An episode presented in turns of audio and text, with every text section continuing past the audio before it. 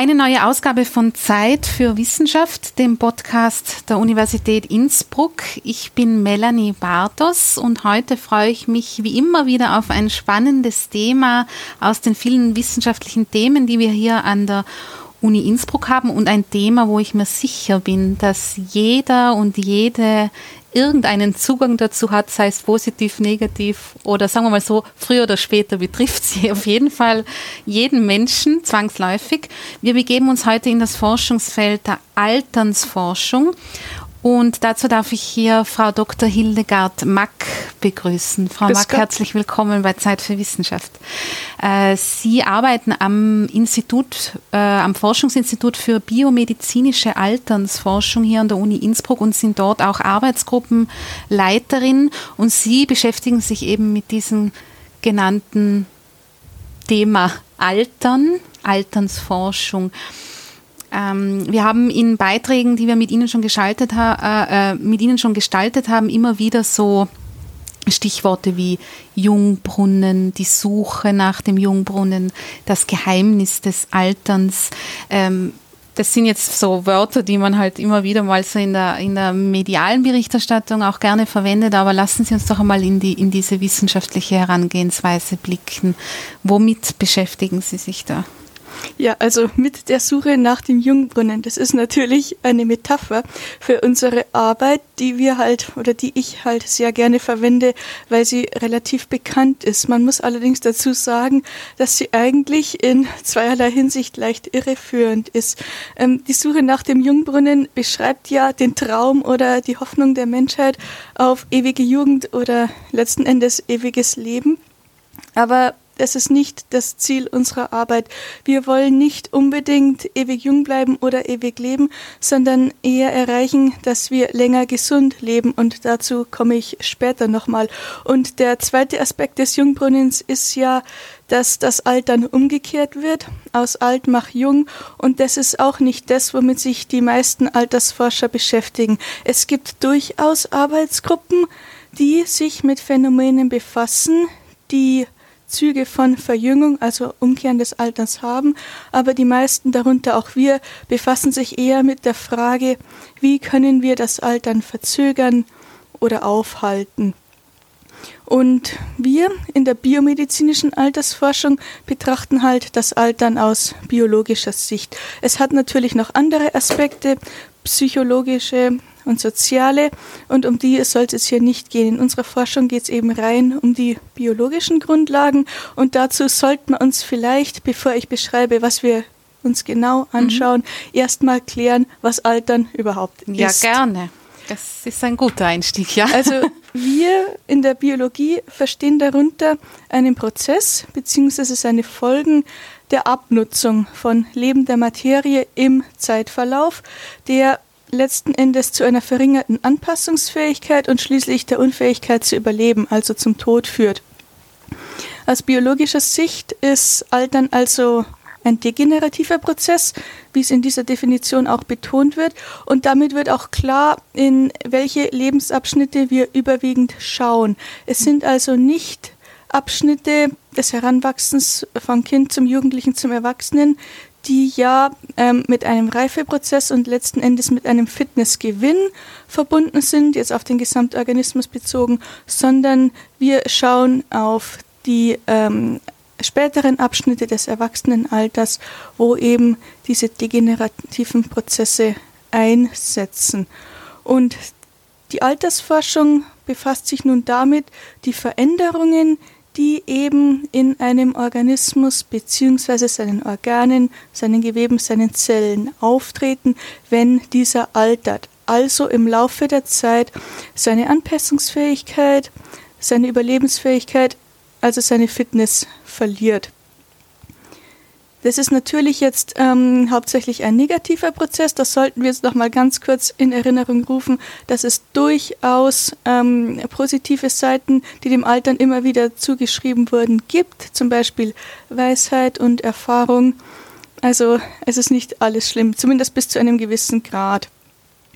Und ähm, wir in der Altersforschung beschreiben nun halt jetzt die biologischen Phänomene, die damit zusammenhängen. Das heißt, wir müssen erstmal beschreiben, was verändert sich überhaupt, wenn wir altern. Wenn wir diese Veränderungen beschrieben haben, ist die nächste Frage, was ist eine Folge und was ist eine Ursache und wie hängen Ursachen und Folgen zusammen. Und wenn wir das verstehen, dann können wir uns in einem dritten Schritt überlegen, ob es vielleicht Möglichkeiten gibt, in diese Prozesse einzugreifen, in dem Sinn, dass wir dann das Altern modulieren können, verzögern, aufhalten, eventuell auch umkehren. Und jetzt stellt sich natürlich die Frage, warum ist das wichtig? Warum wollen wir das überhaupt? Mhm. Ich habe ja schon angedeutet, Ziel unserer Forschung ist es nicht so sehr, ewig zu leben. Es ist nicht mal so sehr das Ziel, länger zu leben.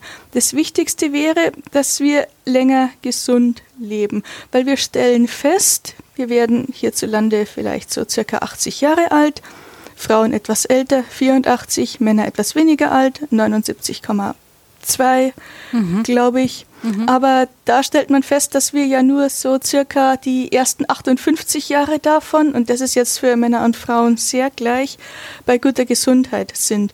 Und unser Ziel ist es jetzt nun, wenn wir 80 Jahre alt werden, nicht von 58 bis 80, also 22 Jahre, sondern vielleicht nur von 78 bis 80, also die letzten zwei Jahre mhm. unseres Lebens ähm, verstärkt mit chronischer Krankheit ähm, zu kämpfen. Was wir auf keinen Fall wollen, ist, dass wir statt 80 plötzlich 100 Jahre alt werden, aber trotzdem schon mit 58 krank. Aber es ist Gott sei Dank so, dass wir in der Natur beobachten, dass ähm, gesunde Lebensspanne und eine lange absolute Lebensspanne im Normalfall gekoppelt sind. Das heißt, dass es so weit kommt, ist nach heutiger Datenlage eher unwahrscheinlich. Mhm. Sie haben jetzt beschrieben, dass es da gewisse Schritte gibt sozusagen, was man sich da alles ansehen muss. Und äh, Sie haben immer wieder dazu ergänzt, das muss man erst einmal verstehen. Wo stehen Sie denn da oder wo, was ist denn entschlüsselt schon von diesen Fragen, die Sie da aufgeworfen haben? Also überall ein bisschen was und noch nirgends alles. Mhm. Also ähm, es gibt Forschungsgruppen, die sich auch noch damit befassen, zu beschreiben, welche Veränderungen im Altern überhaupt auftreten. Das geht so in Richtung Suche nach Biomarkern, sodass wir eben auch objektiv feststellen können, wie alt denn so ein Mensch ist und dann eventuell, wenn wir das wollen, Prognosen abzuleiten, wie lange lebt er denn noch. Ähm, die meisten Leute, darunter auch wir, beschäftigen uns ähm, quasi mit Stufe 2. Wir versuchen die mechanistischen Zusammenhänge zwischen Ursachen und Folgen aufzuklären. Und natürlich gibt es auch schon Gruppen, die an Stufe 3 ansetzen, mhm. das heißt nach Möglichkeiten suchen, das Altern zu beeinflussen. Und ähm, dazu müsste man jetzt erstmal überlegen, was stellen wir uns denn überhaupt darunter vor? Weil streng genommen wissen wir ja schon einige Möglichkeiten, die zumindest im Tiermodell effizient den Alterungsprozess beeinflussen. Das sind hauptsächlich ähm, Lebensstilfaktoren, Ernährung oder auch mhm. Sport. Aber es gibt auch schon einige Medikamente. Also das sind Medikamente, die werden für bestimmte Krankheiten verwendet, die im Tiermodell den Alterungsprozess verzögern. Allerdings ist zumindest das wirkungsvollste Mittel bisher praktisch nicht anwendbar. Es unterdrückt nämlich das Immunsystem des Menschen. Und wenn wir jetzt im Alltag unterwegs sind und plötzlich ein Immunsuppressivum nehmen würden, wäre das ähm, eher kontraproduktiv. Ähm, woran wir wahrscheinlich denken, ist, wenn wir ein Anti-Aging-Mittel mhm. haben mhm. wollen, das ist wirklich nur eine mhm. Tablette ist, die wir schlucken müssen, ohne dass wir uns einschränken müssen, zum Beispiel weniger essen, Caloric Restriction, wie es ähm, im englischen Fachjargon heißt, ist ja eine Möglichkeit, das Altern zu verzögern, ist vielleicht nicht so populär oder uns anzustrengen, das mengen wir auch nicht. Also an den bequemen Möglichkeiten arbeiten Leute auch. Ja. Und zwar durchaus ernstzunehmende Forscher in verschiedenen Arbeitsgruppen rund um Globus. Ja. Sie schauen jetzt also auf die Ursachen für Alterung und auf die Folgen für auf den, den Körper. Genau, auf den hat. Zusammenhang zwischen. Auf den ähm, Zusammenhang, ähm, okay. Und Folgen, mhm. genau. Und Jetzt haben Sie dieses komplexe Feld um, um, umrissen und haben auch immer wieder betont, dass es äh, international viele Forscherinnen und Forscher beschäftigt. Welchen Aspekt genau nehmen Sie sich da jetzt raus? Weil ich denke, man muss sich ja da durchaus auf einen Bereich mhm. sozusagen fokussieren. Ja, also Altern ist definitiv ein sehr, sehr komplexes mhm. Phänomen. Und was natürlich dazu kommt, der Mensch ist ja auch ein sehr, sehr komplexer Organismus. Dadurch wird es ja doppelt schwierig. Also wir reduzieren das Problem dadurch, dass wir uns das komplexe Phänomen in einem weitaus weniger komplexen Organismus als die Menschen anschauen. Ähm, das ist in unserem Fall der Fadenwurm C. elegans. Und ähm, ja, warum geht das? Warum können wir uns ein so komplexes Phänomen wie das Altern im Fadenwurm anschauen? Ganz einfach, er altert auch. Ähm, wenn wir den Fadenwurm anschauen, der lebt nur so circa drei Wochen, dann hat er durchaus Veränderungen, die uns an das Altern von uns selbst erinnern. Er kriegt Falten, er wird blass, er hört auf, sich zu bewegen, er hört auf zu fressen, er hört auf, Eier zu legen. Also eindeutig Alterserscheinungen. Und ähm, wenn wir einen Organismus haben, der dieses Phänomen zeigt, dann können wir ihn im Prinzip stellvertretend für andere Organismen im Labor untersuchen. Und das ist deshalb möglich, weil ja alle Vorgänge des Lebens im Grunde in allen Zellen gleich oder doch zumindest sehr ähnlich ablaufen. Wir sprechen da in der Biologie von evolutionärer Konservierung. Und die Zellen haben sehr, sehr ähnliche bzw. gleiche Bausteine und natürlich läuft es dann im Fadenwurm genauso wie im Menschen. Wir müssen uns halt nur immer im Bewusstsein, nicht nur was unser Organismus kann, sondern auch was unser Organismus nicht kann, dass wir halt unsere Daten nicht überinterpretieren und nicht auf den Holzweg geraten. Der Fadenwurm eignet sich eben sehr, sehr gut, um genetische Einflüsse des Alterungsprozesses ähm, zu verstehen war auch der erste Organismus, der es experimentell erlaubt hat, eindeutig zu zeigen, dass Gene den Alterungsprozess ähm, beeinflussen. Also für die Historie unseres Forschungsgebietes ähm, sehr, sehr bedeutend. Und daran arbeiten wir jetzt auch, um jetzt mal ganz kurz ähm, zu umreißen, womit wir uns im Speziellen mhm. beschäftigen. Wir beschäftigen uns ähm, mit Signalübertragungswegen, ähm, die die Lebensspanne des repräsentativen Organismus Fadenwurms an ähm, Signale seines Reproduktionssystems koppeln. Das ist ein ganz interessanter Zusammenhang, weil aus biologischer Sicht ist Reproduktion ja das Schlüsselereignis im Leben. Wenn man das Genom mal weitergegeben hat, könnte man sich im Prinzip von diesem Planeten verabschieden, weil es lebt ja weiter in den Nachkommen. Mhm. Und man beobachtet eben, ähm, in der Natur, dass eben Vorgänge wie Reproduktion, sind auch noch ein paar andere, die Lebensspanne des Organismus sehr, sehr stark beeinflussen. Und ähm, wir schauen uns jetzt eben an, wie das beim Fadenwurm ist. Ähm, es gibt natürlich da schon ein paar Signalüberträger, die identifiziert sind, von denen wir wissen, dass sie im Menschen auch vorkommen. Aber wie ist jetzt eigentlich der Zusammenhang? Wie ähm, stellt denn der Organismus fest, ob er noch Keimbandstammzellen hat oder nicht, ob er sich schon fortgepflanzt hat? oder nicht. Das sind so Fragen, die uns ähm, beschäftigen, die wir halt im Fadenwurm untersuchen. Eben in der Hoffnung, dass sie dann ähm, Einstiegsmöglichkeiten in Studien liefern in höheren Organismen. Das heißt also, dass die, diese, diese Prozesse, die irgendwo zu irgendeinem Zeitpunkt angestoßen werden, die dann diese Alterung einleiten in den Zellen sozusagen, wenn man einmal auf die Ebene runtergeht, ähm, dass man da noch schauen muss, was ist da der Auslöser dafür oder wie kann man sich das vorstellen? Mhm. Also das ist natürlich ähm, eine Möglichkeit, den Auslöser zu suchen. Wir haben jetzt den Vorteil in unserer speziellen Frage, kennen wir den Auslöser ah, okay. schon. Ja. Aber ähm, das auslösende Signal muss ja in eine Antwort umgesetzt mhm. werden. Die Antwort wäre ein verlängertes Leben zum Beispiel. Und wie wird das jetzt ähm, erreicht? Es muss sich die Zelle generell umstellen. Sehr, sehr viele Prozesse in ihr müssen anders ablaufen. Und ja, wie wird dieser Schalter, wir kennen auch, wir kennen in unserem speziellen Fall sogar den Schalter, den man umlegen muss. Mhm. Aber was verbindet jetzt das ähm, Signal mit dem Schalter? Das ist eine Frage, die uns beschäftigt, weil natürlich dazwischen, zwischen Signal und Schalter, noch sehr, sehr viele Möglichkeiten sind, ähm, die Signalübertragung zu beeinflussen, zu ändern. Oder vielleicht kann man das Signal auch unabhängig von dem Empfänger mhm. auf der Zelle quasi anschalten. Mhm. Das sind lauter Überlegungen, die uns interessieren. Mhm. Vielleicht gehen wir noch einen kleinen Schritt zurück. Äh, dieser Fadenwurm, den Sie beschrieben haben, wie kann man sich denn den vorstellen? Ich nehme an, der ist relativ klein. Ja, er ist äh, wesentlich kleiner als die Würmer, die wir so aus dem Alltag kennen. Ja. Regenwürmer oder bestimmte Arten von Süßwaren, Gummibärchen, Würmer. Mhm. Nein, unser Fadenwurm ist nur so circa einen Millimeter groß. Also okay. um einen Vergleich zu verwenden, den meine Ex-Chefin gerne verwendet hat, like a comma in a sentence. Was mhm. ist ich, times the Roman 12 Punkt, ein Komma. Das wäre okay, das die Größe ja. des okay. Fadenwurms. Und ähm, das ist natürlich für die Arbeit im Labor schon mal eine erste wichtige ähm, Sache, die praktisch gut ist, weil wir können nämlich hunderte oder auch tausende Individuen, also mhm. ein Millimeter große Fadenwürmer, auf engstem Raum halten. Dadurch wird es entsprechend günstig. Das zweite ist, dass er auch nur Bakterien frisst.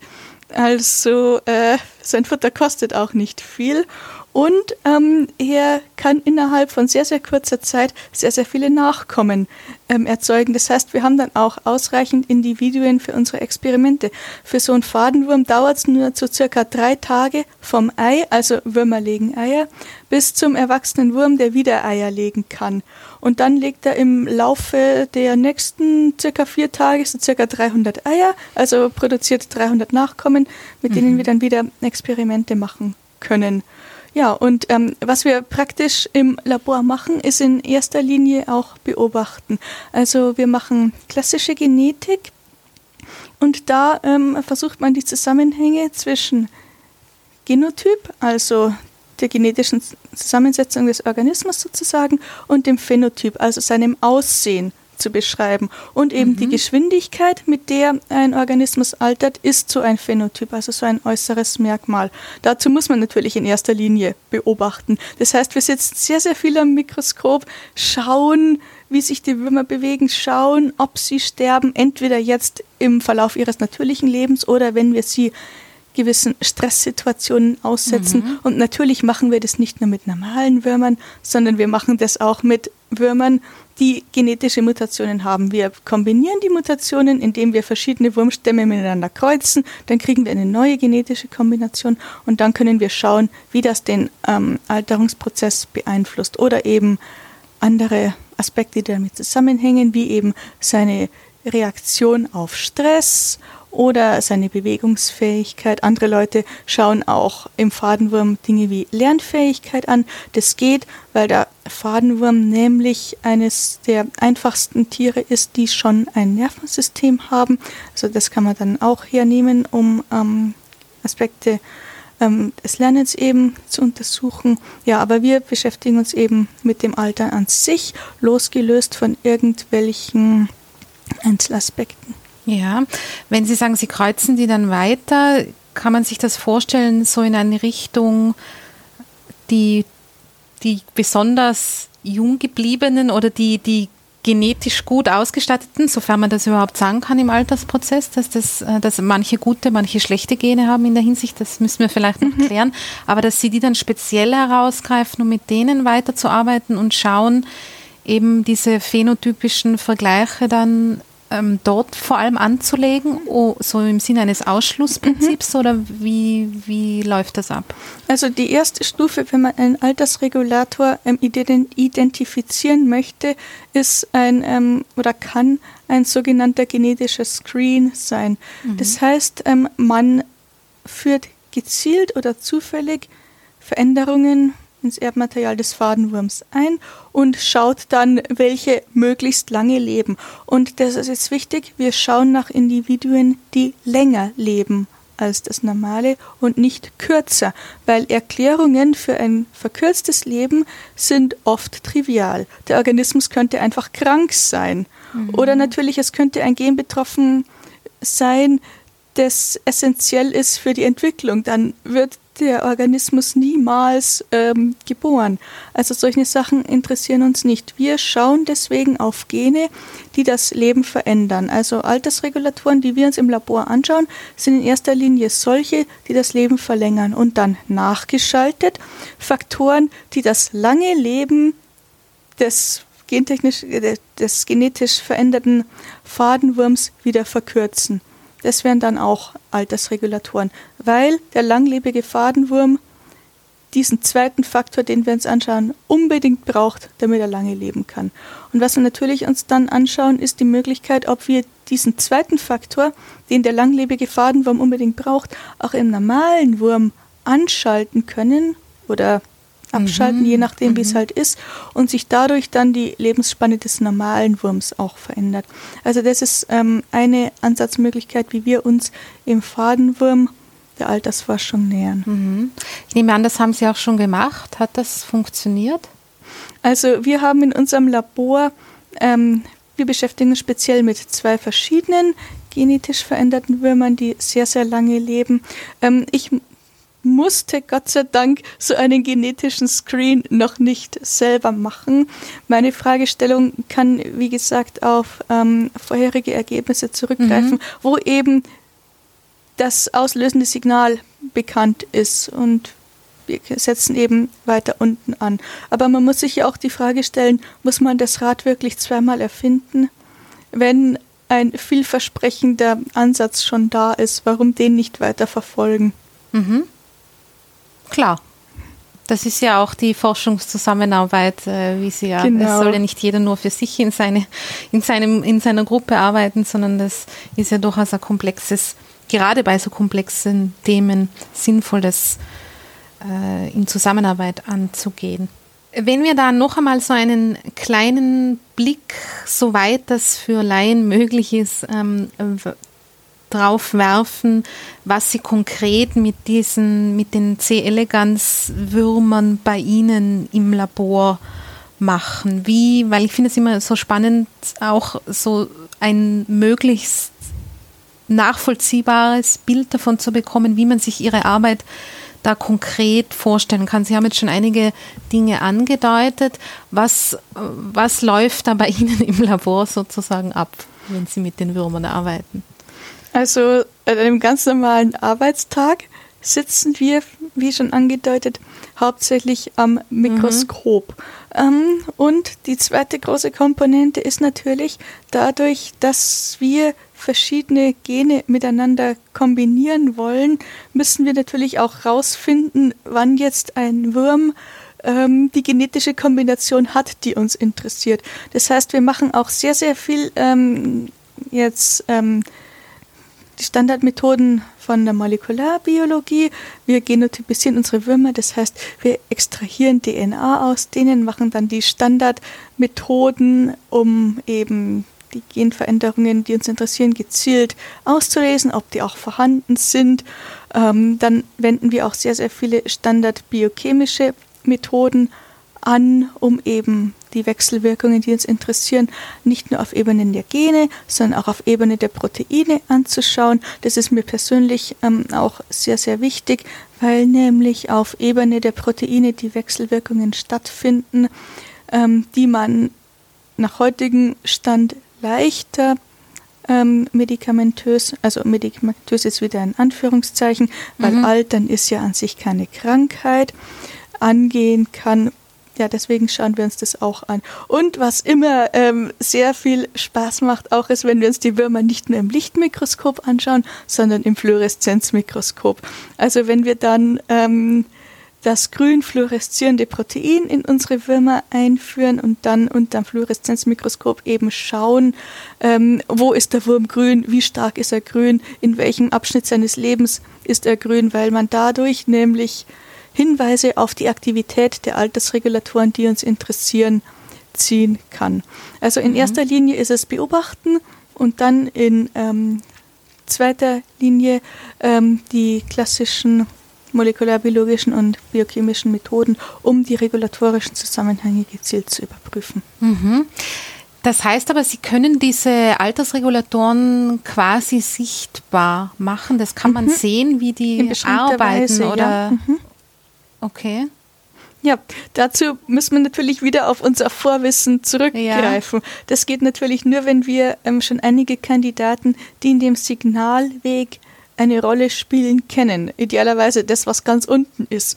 Ähm, dann an, die, ähm, an den Effektor, also das ist der Hauptschalter, den man umlegen muss, ähm, ein grün fluoreszierendes Protein dran basteln und dann, also mit molekularbiologischen mhm. Methoden, ähm, aber das kann man sich wirklich so ähm, vorstellen, ja. Also ein sogenanntes Fusionsprotein herstellen und dann eben schauen, wo sitzt es in der Zelle. Und dadurch, ähm, dass der Fadenwurm durchsichtig, also transparent ist, müssen wir den dazu nicht mal irgendwie speziell behandeln. Wir können den leben, so wie er ist, und das Fluoreszenzmikroskop legen und dann schauen, wo, falls er überhaupt aktiv ist, ähm, wo sich in der Zelle dieser ähm, Altersregulator befindet. Und natürlich müssen wir dann auch schon aus der Literatur wissen, wie wir ein bestimmtes Lokalisierungsmuster zu interpretieren haben. Also wir greifen in unserer Arbeit natürlich sehr, sehr auf ähm, publizierte Daten zurück. Ähm, wie gesagt, das Unbekannte bei uns ist, was passiert stromaufwärts von diesem Altersregulator. Und mhm. wenn wir dann eben diese Faktoren suchen, ist dann der Readout, was wir anschauen, zum Beispiel die Lokalisierung dieses Regulators in der Zelle. Mhm. So können wir dann ähm, experimentell einen Zusammenhang zwischen unserem neuen Kandidaten und dem existierenden Regulator herstellen. Mhm. Was hat die Lokalisierung in der Zelle für eine Aussagekraft?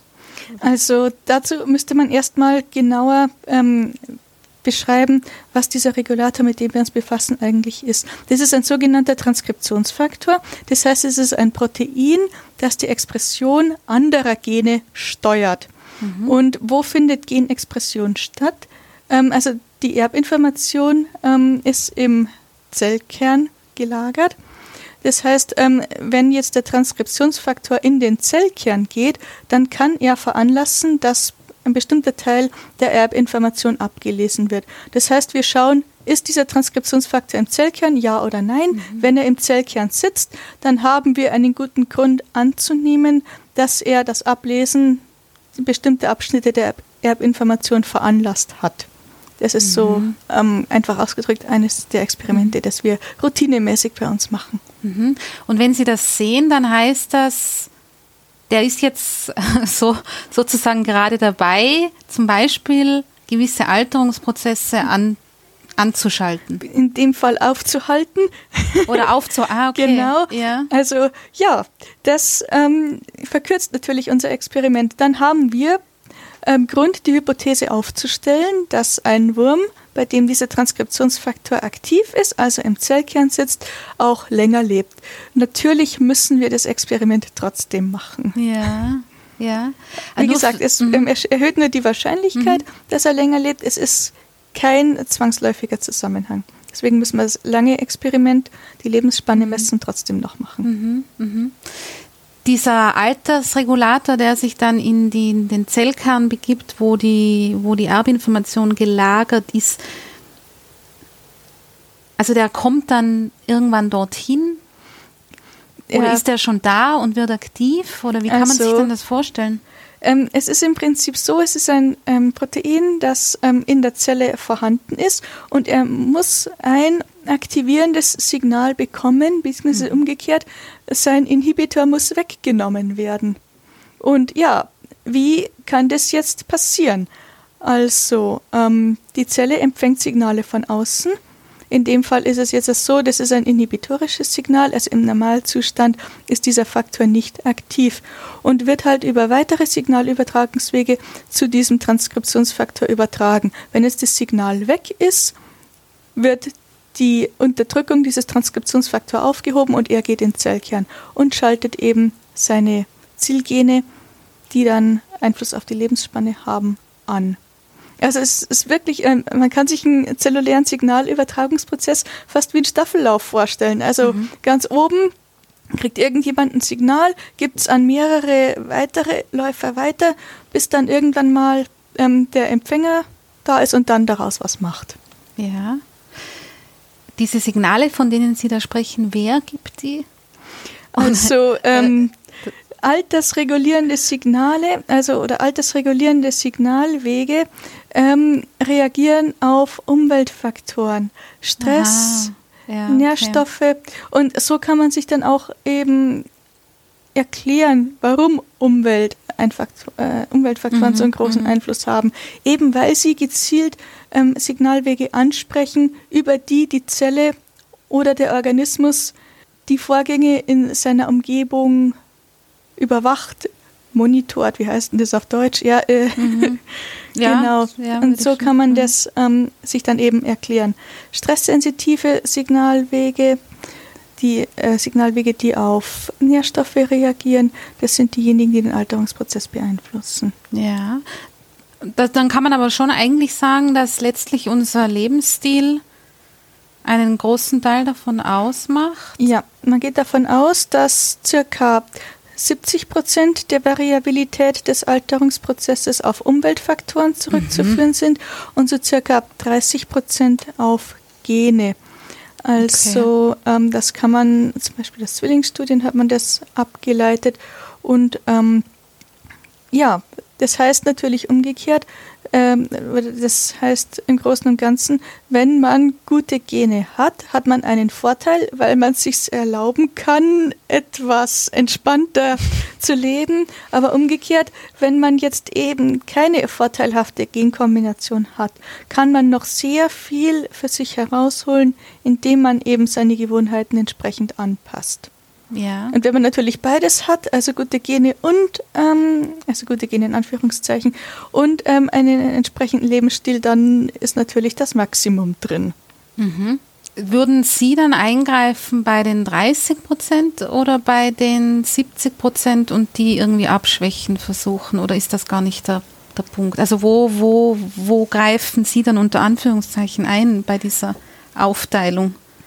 Da, das muss man vielleicht ähm, ein bisschen anders ausdrücken. Also ähm, wenn wir an den Genen etwas verändern, dann ähm, ist es ja letzten Endes so, dass ähm, sie die Umwelteinflüsse nachahmen. Das heißt, diese ähm, klare Trennung mhm. kann man nicht mhm. mehr machen. Mhm. Schalte ich jetzt einen äh, Anti-Aging-Faktor dadurch an, dass ich meine Umwelt entsprechend anpasse oder schalte ich ihn dadurch an, dass ich im Signalweg in der Zelle stromabwärts von diesem Faktor was ähm, verändere. Ähm, das ist quasi Kupftwerksprunge. Mhm. Ähm, aber natürlich ist es so, dass wir uns in unserer Arbeit ähm, auf die Vorgänge in der Zelle ähm, konzentrieren und natürlich dann auch versuchen, eventuell diese Signale unabhängig von äußeren Signalen anzuschalten. Wie gesagt, weil es letzten Endes dazu führen könnte, dass wir uns nicht einschränken, nicht umstellen müssen, um einen ähm, Langlebigkeitseffekt zu erzielen.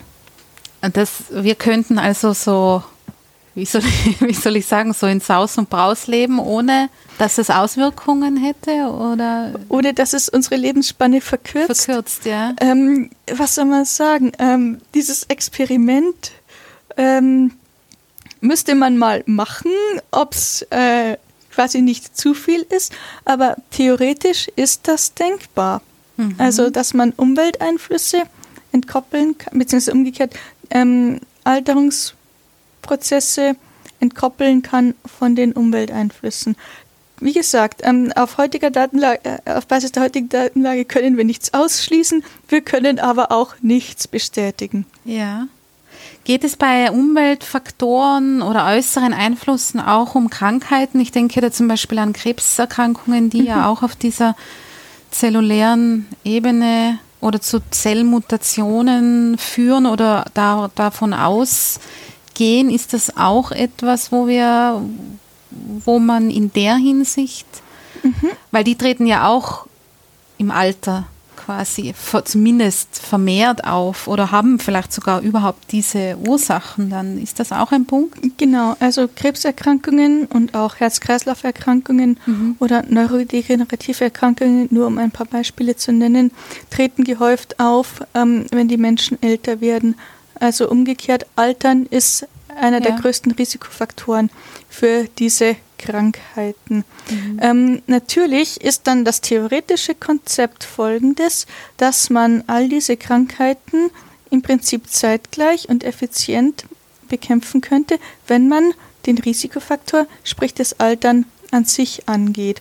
Und das ist eventuell eine Strategie, wie man Anti-Aging-Medikamente ähm, quasi in der Anwendung zum Menschen bringen könnte, weil Altern an sich ist keine Krankheit und damit auch keine Indikation, dass man sie eben zuerst mal dazu einsetzt, gezielt eine klar als solche definierte Krankheit, wie zum Beispiel eine Tumorerkrankung, ähm, zu behandeln. Aber es ist so, wir können, ja, es ist fast so eine Frage, Henne oder Ei. Ähm, mhm. Ist Krankheit ein Zeichen des Alters oder wird der Mensch erst krank, weil er alt wird? Ähm, wir gehen natürlich davon aus, dass Altern die Ursache und die Krankheit die Folge ist. Ähm, es gibt sehr, sehr viele Überschneidungen zwischen Krebsforschung und Altersforschung. Mhm. Also die Signalwege, mit denen wir uns befassen, die sind in Krebserkrankungen sehr, sehr oft ähm, dereguliert. Es sind fast die gleichen umweltabhängigen mhm. Signalwege, die dazu führen, dass eine Zelle zur Krebszelle wird und als Krebszelle ähm, überleben kann. Also die Zusammenhänge, die lassen sich nicht klar trennen. Und natürlich ähm, sind die Erkenntnisse des einen Feldes für das andere Feld extrem relevant. Und mhm. wir würden aber wirklich ähm, davon ausgehen, dass Altern die Grundlage ähm, der Krebserkrankung ist. Und wenn wir das eben einschränken, wir dann auch diese ähm, Krankheiten einschränken können. Wobei es natürlich so ist, dass ähm, wenn man einmal eine Krankheit hat, ähm, dadurch, dass der Mensch ja ähm, ein sehr, sehr komplexes System ist, ist natürlich dann auch wieder andere Aspekte. Also Tumorerkrankung betrifft ja zunächst wahrscheinlich nur ein Organ, aber dass es dann eben systemische Auswirkungen hat und ja. dann eben das Altern an anderer Stelle auch noch fördert. Sind da die Ansätze in der Altersforschung, die sich da decken mit äh, Interessensbereichen auch in der, in der Krebsforschung? Geht es da um Prävention oder um Behandlung? Also Altern wäre ja ein Risikofaktor. Das heißt, in diesem Kontext ist es eher als ähm, eine Prävention mhm. zu sehen. Also ja. behandeln wir das Altern, also wirklich jetzt alles in Anführungszeichen, um andere ähm, Krankheiten zu verhindern. Ja, weil das finde ich einen interessanten Aspekt, dass sozusagen das Altern hinaus zu zögern geht direkt einher mit Krankheiten hinauszuzögern. Das wäre die Erwartung. Ja. Also ähm, wir wissen nicht, ob es im Menschen funktioniert, mhm. weil diese Beobachtungen, diese Versuche ähm, haben wir noch nicht in großem Umfang durchführen können. Aber im Tiermodell, in Tiermodellen ist es, ist es schon so, dass ähm, Organismen oder Individuen, die gut erfolgreich altern, auch weniger von diesen typischen altersassoziierten Erkrankungen zeigen. Ja. Also es könnte funktionieren. Sie sagen, es könnte funktionieren. Mhm. Ihre persönliche Einschätzung, äh, wo, wo geht da die Reise hin? Was hat das für Perspektiven? Weil ich denke, das hat ja auch zum Beispiel viel mit Forschungsinfrastruktur zu tun mhm. im Sinne von Ausbau von Möglichkeiten, was angeschaut werden kann, welche Methoden es gibt dazu immer mehr Erkenntnisse, die zusammenkommen. Was haben Sie denn da für ein Gefühl oder wo wird sich das hinentwickeln, Ihrer Meinung nach? Also ich glaube, dass wir noch einige Zeit brauchen.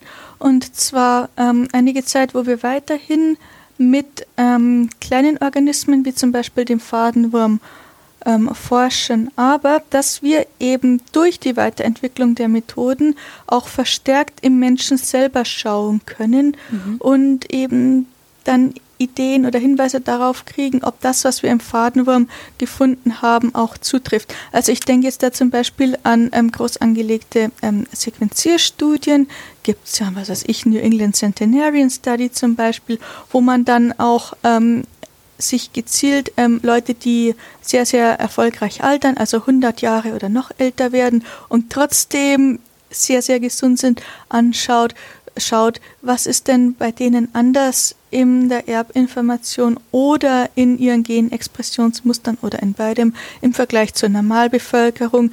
Das ähm, erfordert als Ansatz zum Beispiel eben Sequenziertechnologien, die bis vor kurzem noch nicht in großem Umfang und mhm. kostengünstig, das ist ja. ja. auch wichtig, zur Verfügung gestanden sind. Also ich glaube, dass da in Zukunft noch ähm, mehr ähm, gemacht wird.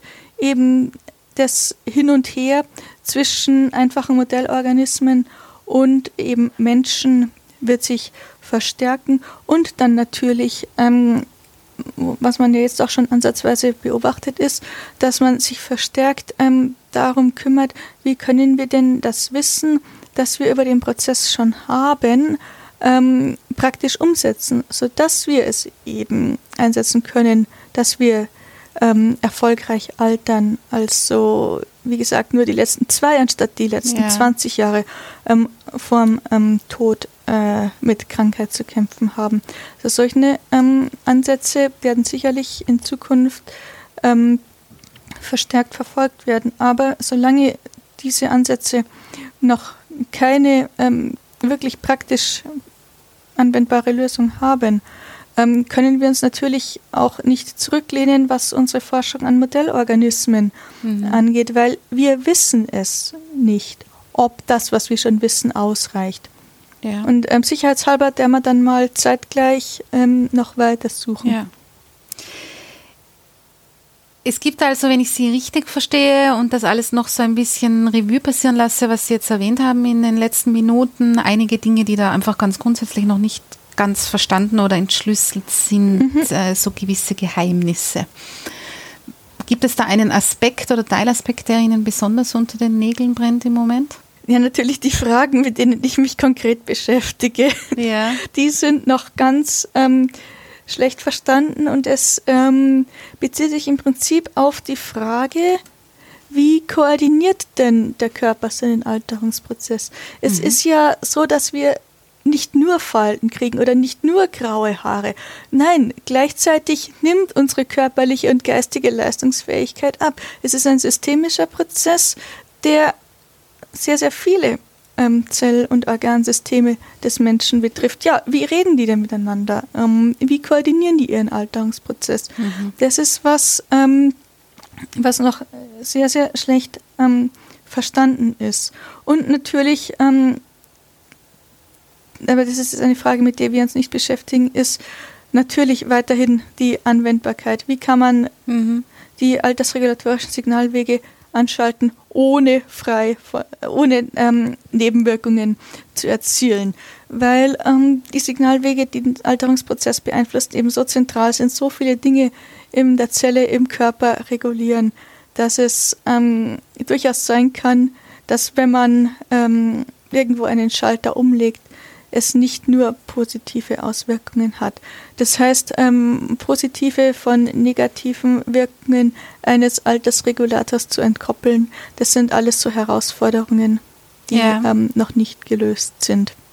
Sind dabei der Frage in Richtung komplexes Zusammenspiel oder wie Sie beschrieben haben, die Kommunikation quasi im Körper in den Alterungsprozessen, die sich ja dann überall auch ein bisschen anders äußern können, sind da die Grenzen von C. elegans erreicht oder kann man das dort auch ansehen? Also da sind die Grenzen von C. elegans wahrscheinlich erreicht. Also, das habe ich, habe ich das schon angedeutet. Man muss nicht nur die Vorteile seines Organismus kennen, man muss auch ganz klar wissen, wo seine Grenzen sind. Mhm. Und ähm, C. elegans kommt relativ schnell an seine Grenzen im Alterungsprozess, wenn wir jetzt mal den Menschen betrachten. Denn was ihm fehlt, sind somatische Stammzellen, also Stammzellen des Körpers, ähm, die dazu beitragen, dass sich gewisse Zellen, Gewebe, Organe auch zumindest innerhalb einer gewissen Zeit auch regenerieren können. Mhm. Also die Abnutzung quasi etwas abmildern, indem sie erstmal wieder ersetzt werden. Das fehlt im Fadenwurm, können wir nicht anschauen. Auch hat ein Fadenwurm kein Herz-Kreislauf-System, kein Zirkulationssystem. Das heißt, ähm, die äh, Zellze die Intra, Entschuldigung, die ähm, Signalübertragungswege zwischen Organen. Da müssten wir dann davon ausgehen, dass im Fadenwurm definitiv anders ablaufen, weil eben der Mediator, der das übertragen kann, fehlt. Was wir uns allerdings anschauen können, ist der Empfänger direkt auf der Zelle und der mhm. Sender auf der Ausgangszelle. Das geht. Und wir können uns auch jetzt isoliert zum Beispiel keine Krebserkrankungen anschauen, weil sich nämlich die Körperzellen des Fadenwurms nicht mehr teilen. Ähm, nur mhm. eine Zelle, die sich noch teilt, kann entarten und eine Krebszelle werden. Das sind so die Beschränkungen.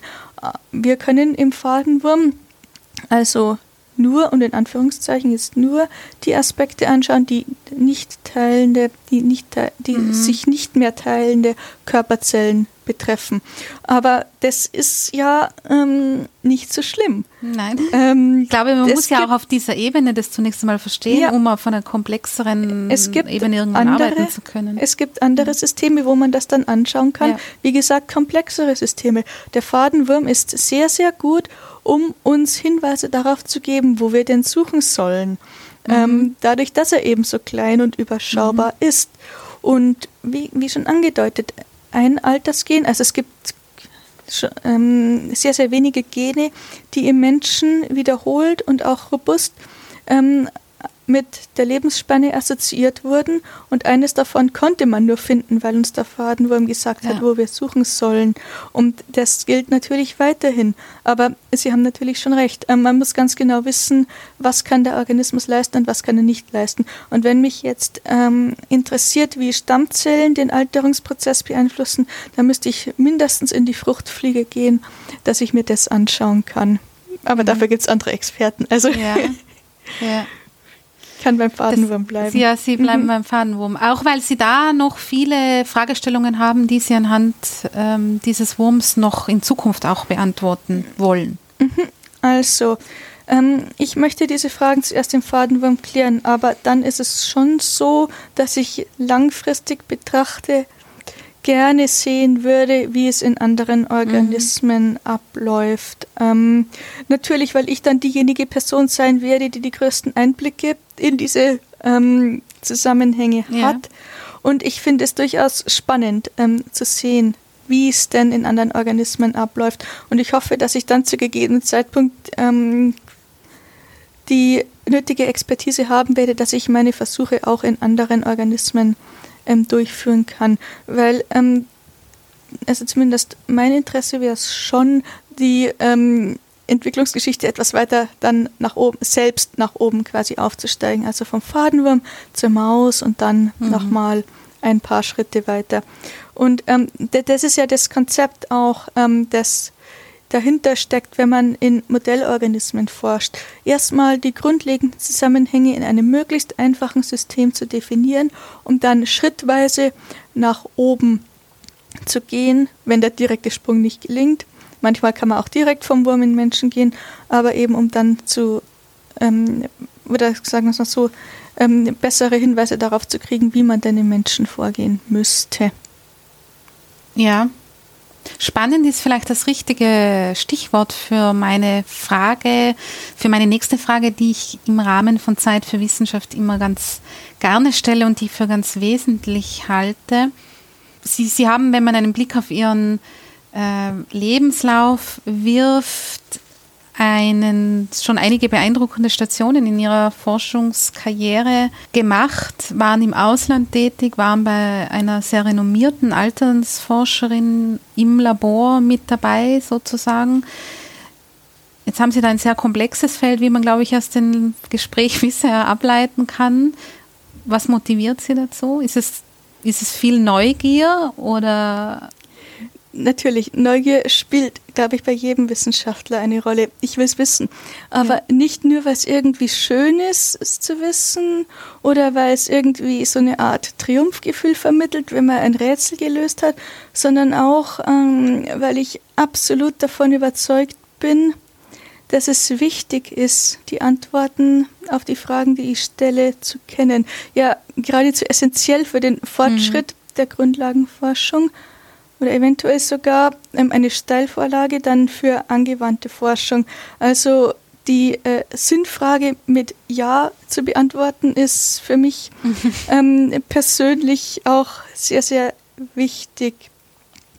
Und ähm, was mich an dem Ganzen ähm, fasziniert, ist auch so der Gedanke, dass ich Dinge sehen kann durch meine Arbeit, die noch nie jemand vor mir gesehen mhm. hat, aber die hoffentlich noch viele Leute nach mir sehen wollen und sehen werden und mir dadurch quasi bestätigen, dass das, was ich arbeite, wirklich interessant und wirklich wichtig ist. Und ja, ein bisschen externe Bestätigung hin und wieder tut doch auch mal ganz ja, gut. Also wieder beim Stichwort Motivation ja. wären. Ja. Aber das ist eigentlich so das, was ähm, jetzt bei meiner täglichen Arbeit ähm, auch dazu führt, dass ich ähm, sehr, sehr oft im Labor bin und ja. mich mit diesen Sachen beschäftige. Sehr viel Zeit investieren mhm. auch, ja. Ja, aber von nichts kommt nichts, gell? Ja. Und äh, sonst gibt es ja keinen ja. Fortschritt, ja. Ist die Alternsforschung etwas, was sich in Ihrer Ausbildung als besonderes Interessensgebiet schon bald rauskristallisiert hat? Oder gab es da irgendein Ereignis, wo Sie gesagt haben, okay, und da möchte ich jetzt aber weiter dranbleiben? Ja, ähm, also das gab es, ich kann es wirklich, ich müsste es im Internet das genaue Datum recherchieren, ähm, an einem konkreten Ereignis festmachen. Also das war Aha. im Juni 2008. Damals war ich ähm, in Boston in meinem ersten Jahr als Doktorandin tätig und ähm, da gab es halt mal zehn Stockwerke tiefer. Also unser Labor war im zehnten Stock ähm, des Forschungsgebäudes mit schönem Blick über die Stadt. Da gab es halt mal ähm, das Paul F. Glenn Symposium on Aging at Harvard. Äh, da sind auch ein paar sehr bekannte Krebsforscher gekommen. Ich habe mich in meiner Doktorarbeit mit Aspekten der Krebszellbiologie beschäftigt. Naja, dann habe ich mir gedacht, die möchte ich mir anhören, bin da halt mal hingegangen. Und da war eben jetzt nicht nur, ähm, waren eben nicht nur die wissenschaftlichen Vorträge, sondern eben auch ähm, Panel Discussions und eben eine Motivations-Dankesrede des großzügigen Sponsors des Symposiums, ähm, wie wichtig denn Altersforschung ist und ähm, der hat sich für den Einsatz der Forscher bedankt, dass die halt eben versuchen, die Grundlagen aufzuklären. Mhm. Und da ist es mir eigentlich zum ersten Mal so richtig bewusst geworden, was denn der größte Risikofaktor für die Krankheit, mit der ich mich beschäftige, sprich Krebs ist. Ich habe es natürlich gewusst, aber zwischen äh, Wissen und sich das wirklich bewusst machen, mhm. da ist immer noch ein Unterschied. Und da bin ich dann eben auch ähm, erstmals mit dem Konzept in Berührung gekommen, das ich für sehr effizient halte, nämlich dass alle Krankheiten gleichzeitig behandelt werden könnten, wenn man den gemeinsamen Risikofaktor eben ausschaltet. Und dann habe ich mir überlegt, ja, also wenn ich mit meiner Doktorarbeit fertig bin, dann mache ich Altersforschung, wenn ich mal Postdoc bin. Irgendwann mhm. war es dann auch soweit, dass sich die Doktorarbeit dem Ende zugeneigt hat. Dann ähm, konnte ich mir überlegen, wo ich mich bewerbe ähm, habe ich mir ein paar ähm, renommierte Altersforscher rausgesucht, ähm, vorzugsweise nicht in Boston, sondern eben in einem anderen Teil des Landes. Und ja, ja dann hat es halt da auch geklappt. Dann habe ich eine Stelle in diesem Labor in San Francisco gekriegt, bin dann dahin gezogen und ähm, habe dort die Fragen gefunden, mit denen ich mich auch jetzt in meiner Arbeit in Innsbruck beschäftige. Und ja, das sind Fragen, die mich nicht nur interessieren, sondern ich bin auch absolut davon überzeugt, dass ich eben von meiner vorherigen Ausbildung her, also ich bin von der Ausbildung her ähm, Biochemikerin, ähm, mhm. zu Eleganz ist jetzt hauptsächlich Genetik, dass ich eben auch das Handwerkszeug, das Know-how, die Expertise habe, um diese Fragen zu beantworten. Und deswegen muss ich es ja fast quasi machen, mhm. weil es eben so wichtig ist, um die Wissenschaft voranzubringen. Ja, und so bin ich eben zu meiner Forschung gekommen. Ähm, wie gesagt, man kann es an dem Schlüsselereignis festmachen, ähm, aber es ist jetzt nicht so, dass ich damit im Studium ähm, schon in Berührung mhm. gekommen wäre. Es war mhm. eigentlich mehr so, ja, es hängt schon mit meinem ursprünglichen Interesse während meiner Doktorarbeit, sprich Krebsforschung, zusammen. Und ähm, natürlich interessiert mich Krebsforschung auch immer noch. Also ich lese auch sehr, sehr viel dazu. Ähm, ich kann natürlich auch mit meiner Schwester, die macht ähm, innere Medizin und hat auch Humanbiologie studiert, mhm, mich mhm. sehr, sehr gut über alles mhm. unterhalten. Also mhm, wenn die ja. mal wieder da, davon erzählt. Also ja, aber sie versteht natürlich auch umgekehrt, was ich mache, ja. Also das, ja. das, ist, das, ist, schon ganz gut. Das interessiert mich weiterhin. Ähm, und es ist auch definitiv wichtig, wirklich. Aber wie gesagt, ähm, ich glaube, ähm, dass ich meine Nische bei der Altersforschung eben momentan im Fadenwurm gefunden habe. Mhm. Ja, und mhm. schauen wir mal, wie es dann weitergeht, ja. Ja, schauen wir mal, wie es weitergeht. Frau Mack, vielen Dank für die interessanten Einblicke in Ihre Arbeit. Wir werden Sie weiterhin im Auge haben und sind schon gespannt, was da noch alles kommen wird. Vielen herzlichen Dank für das tolle Gespräch. Nochmal vielen Dank für die Einladung, hat ja, mich sehr gefreut. Sehr gerne, Dankeschön.